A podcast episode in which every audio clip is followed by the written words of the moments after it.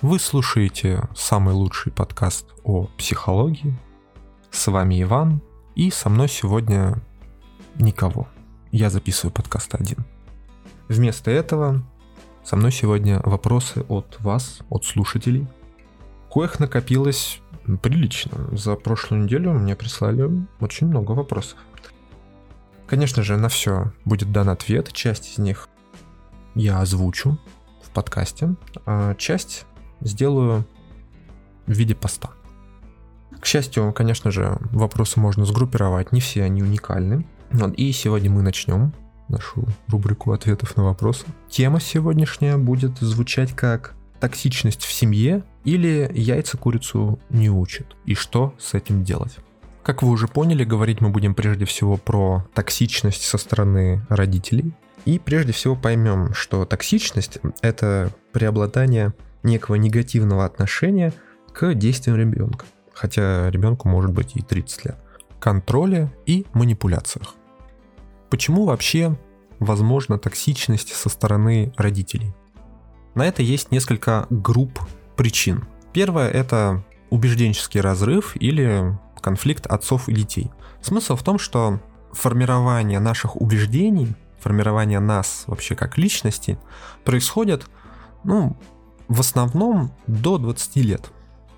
До 20 лет еще возможно как-то изменить человека, повлиять на него со стороны, повлиять на его убеждения, на его взгляды и так далее. После 20 возможность все еще остается, она сохраняется примерно ну, до 30 лет, но уже значительно уменьшается, потому что у человека появляется критичность, появляется убеждение в собственных взглядах и так далее. После 30 возможность как-то изменить человека со стороны резко снижается до каких-то там единиц процентов. А если мы говорим о человеке за 50, то изменение такого человека в принципе невозможно. Не забывайте золотое правило нашей речи, что такие слова как «возможно», «невозможно», «никто» и так далее, это все некие упрощение для речи. Конечно же, можно в этом мире найти человека, которому будет там лет 60, и он будет оставаться открытым к различного рода взглядам и может изменять свое собственное мышление в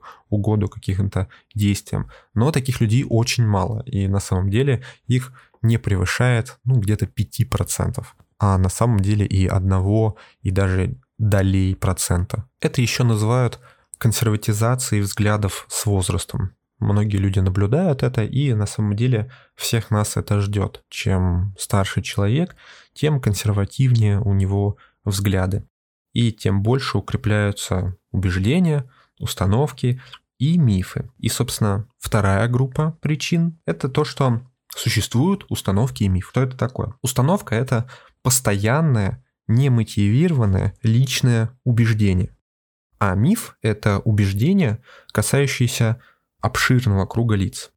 Ну, то есть, например, все мужики козлы – это миф. А вот конкретно мой муж козел – это уже установка. Тут важно понимать, что наше мышление в принципе не основано на научной логике. Мы не делаем прямых логических связей, причинно-следственных связей между фактом и фактом все события, которые проходят через призму нашего сознания, они так или иначе видоизменяются под некими установками и некими мифами. Важно понимать, что эти механизмы также существуют для того, чтобы упрощать нам жизнь и облегчать ее.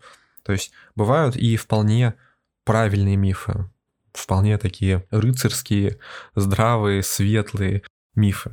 То есть, например, все медики неподкупны, и я тоже буду неподкупен и никогда не буду брать взяток. Ну, соответственно, первое утверждение, оно не совсем верно с точки зрения ну, объективной реальности, но при этом оно создает некую собственную установку на себя, которая помогает правильно жить в будущем и подкрепляет человека, его личность в целом.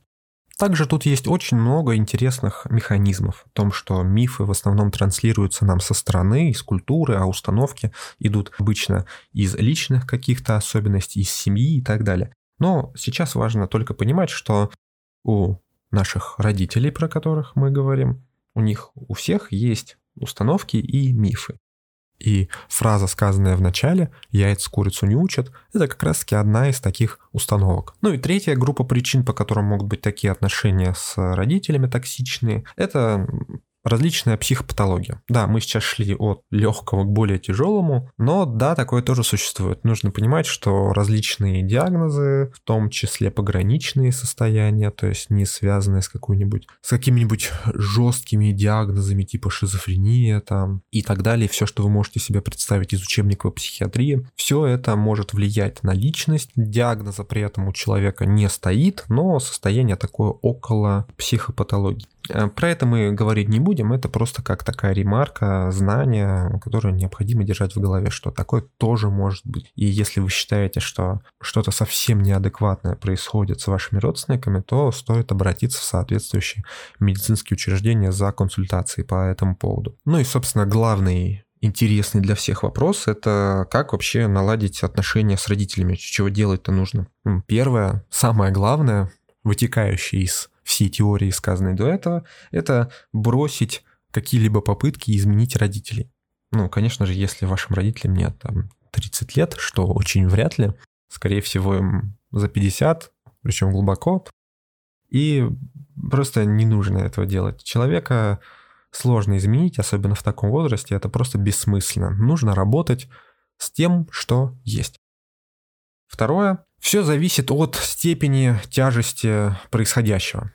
То есть это нужно просто держать в голове как некий контекст. Об этом мы сейчас будем говорить во всех остальных пунктах. Но бывает более легкая степень токсичности, а бывает прям очень тяжелая. Нужно понимать, что токсичность от родителей – это грань манипуляции. То есть она происходит не просто потому, что, о, у родителей есть некая установка, там некий миф, и поэтому все, она теперь на ребенка вот изливает эту всю токсичность, вот постоянно брызжет и не может нормально в квартиру зайти. Нет, конечно же, это предмет манипуляции, и родитель от ребенка чего-то хочет. Возможно, не каких-то действий хочет, а хочет некую эмоциональную реакцию, в том числе от ребенка, или же просто получить ее от себя. То есть вот я высказалась как-то остро, вот навалила на всех ведро со всякими субстанциями, и мне хорошо, потому что вот так я получаю некое удовлетворение. Соответственно, третий пункт, да, второй у нас был, это зависимость от тяжести, от степени, да, третий пункт, это не жить с родителями. Банально, но это так. Ни в коем случае не надо жить с ними, нужно съезжать от таких, от токсичных родителей, и куда-нибудь подальше. И отсюда выходит, собственно, четвертый пункт – это жить достаточно далеко. Что я подразумеваю под этим пунктом? Потому что как только выполнено условие о том, что вот мы от родителей съезжаем, я от родителей съезжаю, наступают манипулятивные тактики, наступает время для них специальное, подготовленное. И какие это могут быть тактики? Ну, например, если вы живете очень близко, то родители могут к вам наведываться на часик там, на два, а то и несколько раз в день так делать. Ну что же, ты собственную мать не пустишь, что ли, в квартиру? И вот так вот приходить, обливать вас всем, говорить, как вы плохо живете, что у вас тут все плохо стоит, не помыто, и готовите вы не умеете, и уходить. Ну и делать так, может быть, так каждый день или несколько раз в день. А если вы живете, ну, слишком далеко, ну, мы не говорим сейчас про другой город или на другом континенте. Если вы живете ну, прям далеко, то может быть другая манипуляция. Неожиданный приезд родителей к вечеру, без звонка, например. С фразой «ну ты что, не пустишь мать переночевать и выгонишь ее на улицу, на мороз, на холод, пусть даже это август месяц». И таким образом вы будете терпеть это все более длительное время, не часика, не два, а всю следующую ночь, все следующее утро, ну, еще несколько следующих дней, потому что мать решит у вас задержаться, потому что главное условие, это то, что вы впустили ее на свою территорию, выполнено. Соответственно, нужно выбрать такое место, чтобы вам было комфортно. А какое будет комфортно? Можешь назвать километры, пожалуйста. В скольких километрах нужно жить? А не скажу, все зависит от тяжести, собственно, вашего случая. Тут уже вариантов может быть очень-очень много. Вы знаете свою мать все-таки лучше, чем я ее. Поэтому сами можете предположить, каким тактикам она может следовать. Но и самое главное, что нужно сделать, собственно, пятый пункт, это заранее обговорить правила взаимодействия, в том числе по взаимодействию с детьми. То есть, например, если мы говорим о каких-то тяжелых случаях, когда манипуляции достигают очень неприличных граней, то нужно для себя, во-первых, выписать все важные для вас пункты по взаимодействию с матерью и заранее сесть, с ней встретиться и все обговорить. Например, приезд без звонка запрещен. Если ты, матушка, приезжаешь без звонка, то я вызываю тебя такси до дома, я тебя не впускаю. Ни в коем случае. Я вызываю тебя такси и оплачиваю его, и ты едешь к себе домой на такси. Например, одна из предметов договоренности. Вы можете обговорить буквально все, то есть когда вы видитесь, как часто, о чем вы общаетесь, что разрешено, что запрещено. И надо понимать из всего вышесказанного, а все вышесказанное оно не просто так, что а, вся токсичность это предмет манипуляции, а значит родители ждут от вас ответной реакции, которая должна последовать, и эта ответная реакция, возможно, все, что нужно родителям для того, чтобы насытиться. И б, установки и мифы могут быть и у вас, и они у вас есть. В том числе они могут быть навешаны токсичными родителями. И, например, такая достаточно частая установка, что мать положила на меня всю свою жизнь, чтобы я вырос. И я теперь должен положить всю оставшуюся жизнь для того, чтобы обеспечить ее комфорт. И плевать на себя. Вот я должен всем жертвовать для того, чтобы ей было хорошо. И это, конечно же, порочный круг, замкнутый причем, что она страдала для того, чтобы я страдал. Некрасиво получается. Конечно же, эти мифы и эти установки нужно осознать, их нужно продумать, вспомнить и очертить у себя в голове. Это работа с самим собой, и она не такая простая, как кажется. Недостаточно просто едя в метро до работы, все осознать, все понять, да, вот это первое, второе, третье. Нет, нужно уделить этому время. Нужно некое место спокойное, чтобы вас никто не отвлекал. Нужно N времени для того, чтобы все продумать, вспомнить, понять, что да, вот это мое, а вот это не мое. И выделить это специально, что вот первое, вот второе, вот третье, вот четвертое. Вот эти пункты — это неправда, это не мое, и мне это мешает жить. Потому что в конечном итоге все сводится к тому, что люди хотят хорошо, спокойно жить, в том числе психологически. И подобные встречные установки, когда у нас есть токсик-родитель, который, собственно, своей токсичностью, возможно, который проявляется вообще с вашего детства, воспитал в вас некоторые установки, которые в будущем помогают ему же манипулировать вами, все это приводит к очень-очень плохим обостренным ситуациям. Это не значит, что нужно забить на родителей, наплевать на них и никогда больше с ними не контактировать. Конечно же нет. То есть вы должны понимать, что если вы чувствуете, что да, у меня есть некий долг, некая ответственность, следуйте этим мотивам. Они вам помогают, они хорошие, вы чувствуете, что подкрепляетесь от них. Но при этом со стороны родителей могут возникать в том числе очень-очень агрессивные манипуляции. Ну, то есть, например, вот приехал на ночь вам мать без звонка, стучится в дверь, и вы говорите, ну, я вызываю такси и оплачиваю, ты едешь домой, потому что... Что, мам? Мы так договаривались. И мать вам отвечает, что... Ну, мы так договаривались, ну и что? И что? Ты теперь мать не впустишь? Ну, да. И вы вызываете такси и отправляете. И после этого, например, мать может с вами не разговаривать, надуться, обидеться. Что является одним из классических манипулятивных техник которые, конечно же, могут на вас влиять. Но это манипуляция, которая направлена на то, чтобы вы делали то, что хочет другой человек, а не вы. Но что же это значит? Что я должен забить на то, что мать на меня дуется, что она со мной не разговаривает. И, возможно, она настолько упряма, я ее знаю, что она не будет со мной разговаривать до конца своей жизни, и я буду потом всю свою уже жизнь чувствовать вину перед тем, что вот я ее обидел, видите ли, и я плохой сын, дочь и так далее.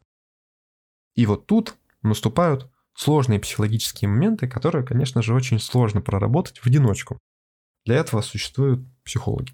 Но все же это возможно. То есть все же возможно сделать так, что вы в состоянии проработать этот момент так и осознать, что вы отдельный человек все-таки. Вы не зависите от кого-то еще, кто бы ты это ни был. Что да, мать вам дала много. Она дала вам часть своей жизни, она вас воспитывала, родила, ухаживала за вами и так далее. И вы можете чувствовать, и это вполне нормально, это правильно, некий долг перед родителями, что да, я должен там, за ней ухаживать, что я должен откликаться на какие-то ее просьбы, да, я должен к ней приезжать, я должен там о ней заботиться, если она попадет в больницу, я тоже должен туда приезжать и за ней ухаживать, и это ну, нормальная реакция. Ну, я думаю, что вы способны отделить нормальную реакцию от некой токсичности, которая исходит от матери, что когда просится что-то нормально, нормальная просьба, и токсичная какая-то просьба, ну такой укор, с таким прям подвывертом. И это нужно отличать. Второе, что тут нужно понимать, это э, ваши действия не сходятся с вашим психологическим состоянием. Ну, это тоже нормальная реакция. То есть, например, вы чувствуете, что вы что-то должны, например, приехать к матери в больницу. Но при этом вы чувствуете некоторую вину за то, что вот она на вас обиделась и до сих пор вас не простила. Но никто же не сказал, что если мать вас не простила и что она на вас обижена, это тут же отменяет все ваши обязанности, и что вы теперь не можете с ней видеться, не можете к ней приехать, не можете высказать каких-то слов любви и уважения и так далее. Нет, конечно же, вы все это можете. И это жестко, да, мир выглядит не так красиво, как кажется, но ваше психологическое состояние и действия, которые вы будете оказывать для того, чтобы выровнять ваше психологическое состояние, она, они все нужны, эти действия, для вас, а не для нее.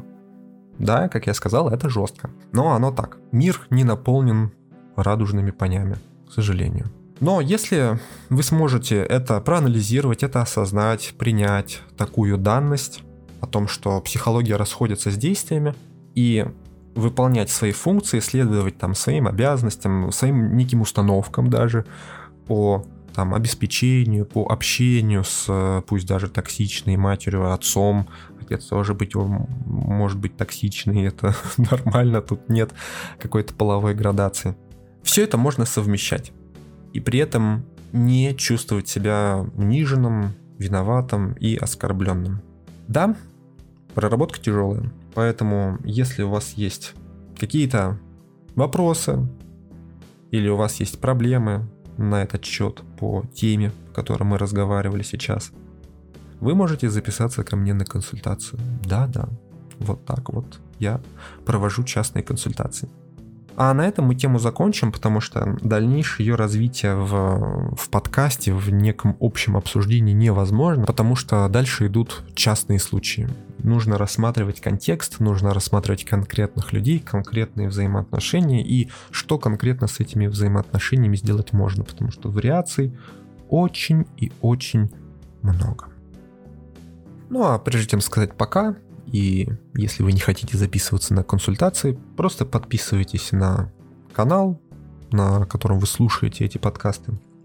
Подписывайтесь на группу ВК, которая у меня теперь есть. Она так и называется «Скелеты психолога». Она одна, и там есть мои подкасты. Зелененькие с оранжевеньким. Что ж, на этом все. До новых встреч. До новых тем. Все будет очень-очень скоро. Пока.